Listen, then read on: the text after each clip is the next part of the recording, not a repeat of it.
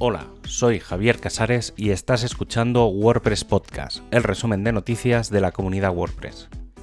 En este programa encontrarás la información del 16 al 22 de agosto de 2021. El equipo de Core ha presentado Gutenberg 11.3 que incluye un nuevo panel de dimensiones en el que, depende del bloque, se podrán gestionar los paddings y margins, es decir, los espaciados, márgenes y tamaños de distintos bloques. Además, una gran mejora de esta versión es la velocidad a la que se añaden los bloques, que se ha reducido cerca de un 60%. Por otro lado, se ha incluido la previsualización avanzada de enlaces internos un nuevo selector de color y una treintena de correcciones, mejoras y nuevos experimentos. Un elemento que cambiará en WordPress 5.9 será el bloque de galería. No es que vaya a cambiar visualmente, sino que se ha refactorizado y tiene algunos cambios que pueden hacer que algunos temas o plugins que modifican el funcionamiento de este bloque se vean afectados. El problema principal era que los enlaces en las imágenes eh, perdían la consistencia a lo largo del bloque y se ha modificado para que funcione de una forma más lógica y cumpliendo las guías de accesibilidad.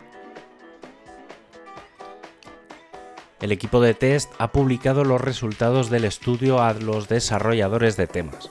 Lo principal que se ha probado han sido los colores y tipografía por un lado y el espaciado por otro también pruebas globales o por bloque, siendo el botón el más usado para las pruebas.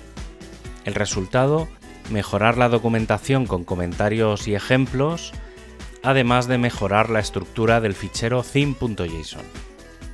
Entre las ideas que han surgido está la de poder exportar el theme.json entre distintos temas, el uso de fuentes adaptativas o una capa de PHP que permita modificar los valores del JSON.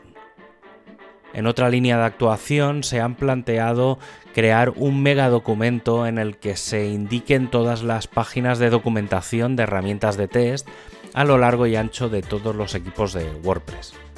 Cruzar datos, evitar repeticiones, mejorar y facilitar la documentación son los objetivos de este proyecto para 2021. El equipo de Themes está trabajando en algunos cambios como la posibilidad de definir estilos personalizados en algunos bloques como podría ser un botón.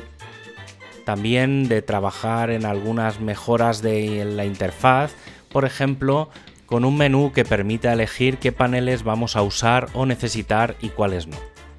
Cuando estamos en un bloque de párrafo tenemos el panel de colores que despliega el de texto, primer plano y de fondo y podríamos mostrarlos u ocultarlos según vayan a usarse o no. Para acabar, otro planteamiento es el de crear bases del duotone directamente en el theme.json, de forma que los usuarios de un tema ya tengan definidos los colores a aplicar. El equipo de marketing ha lanzado un par de consultas.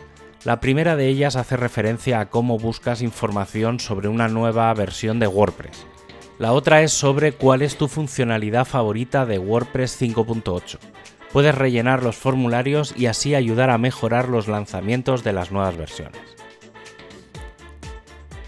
El equipo de documentación ha creado un nuevo sistema de gestión de tickets dentro de GitHub en el que se están exponiendo propuestas nuevas de documentación y propuesta de mejoras o cambios de las actuales. La idea es que estos posibles cambios incluyan algunos puntos a modo de plantilla. La URL que requiere el cambio, la sección de la página donde se ha de cambiar, la descripción del cambio, por qué se debería cambiar y la sugerencia del cambio.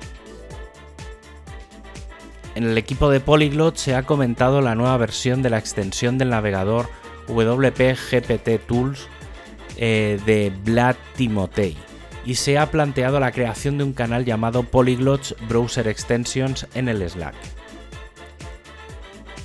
El equipo de training está planteando cuáles son las guías de uso para marcas en Learn WordPress. Una primera propuesta plantea que se puedan nombrar marcas de terceros siempre que cumplan las reglas básicas, es decir, que sea relevante con respecto al asunto en cuestión y que cumpla las reglas de uso de WordPress y que sigan la GPL. Además, la idea es que para cada caso se plantee mostrar dos o tres ejemplos de distintas marcas cuando sea posible, aunque en los casos en los que se muestre la funcionalidad de un plugin no se deben incluir funcionalidades premium, solo las que haya en el repositorio o descarga libre. Y si eres de los que usa BuddyPress, recuerda que ha salido la versión 9.1.1 que corrige unas afectaciones de seguridad en concreto tres. Una afecta a la REST API y las otras dos son de inyecciones en SQL.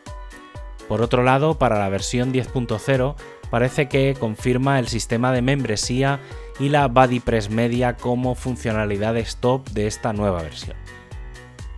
Y como despedida, puedes revisar los enlaces a los contenidos en wordpresspodcast.es y suscribirte en tu plataforma de podcast preferida. Un abrazo y hasta el próximo programa.